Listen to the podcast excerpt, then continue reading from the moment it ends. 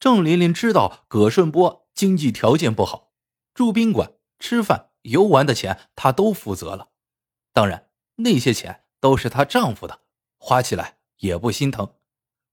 郑琳琳很享受一女二夫的生活，丈夫挣钱花，情夫陪着她。慢慢的，郑琳琳胆子越来越大，经常趁着丈夫上夜班，邀请情妇葛顺波来家里偷欢。正所谓，常在河边走，哪有不湿鞋呀？二零零七年十月的一天晚上，李辉和同事临时换班，提前回了家。葛顺波和郑琳琳听到开门声。一下子惊醒了，葛顺波也是个狠人，迅速抱起衣服从四楼跳了下去。幸亏二楼是个门市房的大露台，葛顺波才保住了性命，只是脚有点受伤。李辉并没有发现妻子的异常，倒是经常在郑琳琳家楼下拉客的出租车司机觉得两人有问题。这个司机经常看到葛顺波晚上来，清晨走。正常的夫妻哪有这样的？所以他猜测肯定是偷情的。司机专门找到葛顺波，讹诈了他两千多元封口费。当然，最终是郑琳琳掏的这个钱。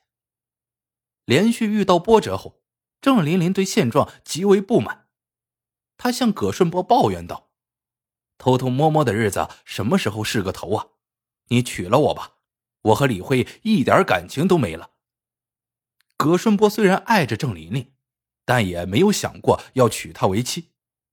在葛顺波看来，自己好歹是个大学生，算个文化人，和高中毕业的郑琳琳不是一个层次的。二零零八年七月，郑琳琳意外怀孕了。葛顺波知道这个消息后，突然觉得肩上有了责任。他知道。那孩子绝对是自己的。自从郑琳琳和自己旧情复燃之后，几乎不让李辉碰她了。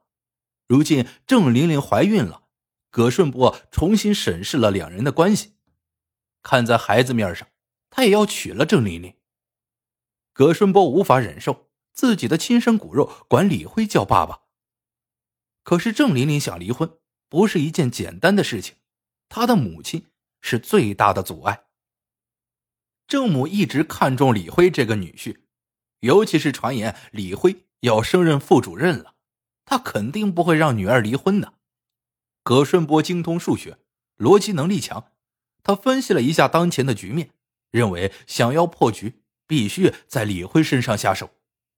只要李辉没了工作，郑母就不会再看重他，到时离婚也没了阻碍。那怎么才能让李辉无法工作呢？葛顺波决定将其搞成残疾人。他想了三个办法：第一，雇佣打手将李辉打残；可是多一个知情人，他就多一分暴露的危险，这个方法被否决了。第二，自己开车撞他，那样的话车辆必然留下痕迹，很可能被办案人员抓到，这个方案也不行。第三。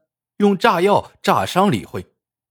葛顺波虽然懂点相关知识，但根本不知道具体用量。如果把李辉炸死了，事情就闹大了。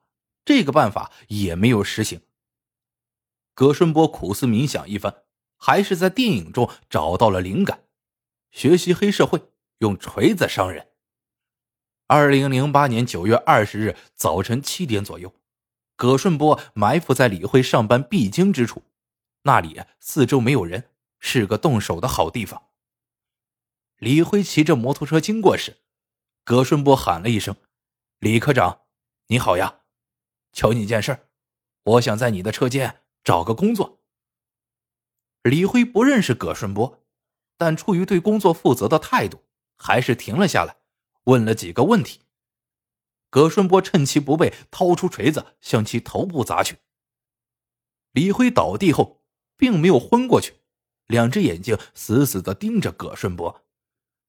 葛顺波眼见如此，心一发狠，再次举起了锤子，向李辉砸了下去。接近中午的时候，葛顺波给郑琳琳打了个电话，探一探情况。郑琳琳说人在医院，还在昏迷中，正在抢救。交警说可能是车祸，肇事车辆跑了，还没找到。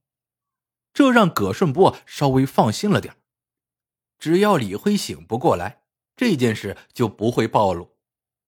此后几天，葛顺波频繁联系郑琳琳，时刻掌握着李辉的情况。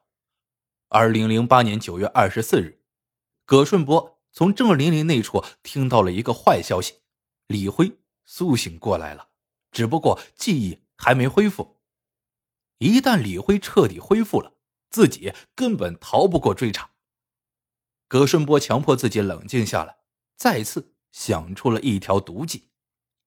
当晚，他借口要毒死野狗，从一个金矿工作的朋友那儿搞来了氰化物，随后又买了输液盐水瓶、注射剂、白大褂、口罩、假发、胸罩等。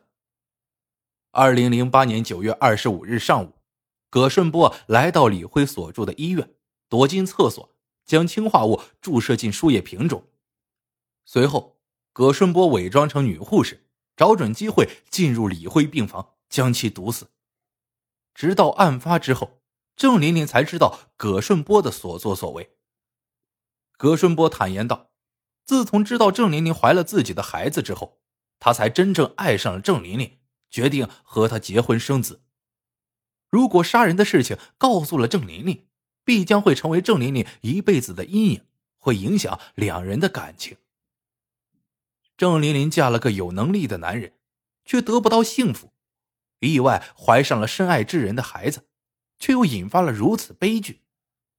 葛顺波这人眼高手低，自恃大学生身份，瞧不起他人。他头脑的确聪明。却最终聪明反被聪明误，踏上了不归之路。见不得光的爱情，实在太伤人。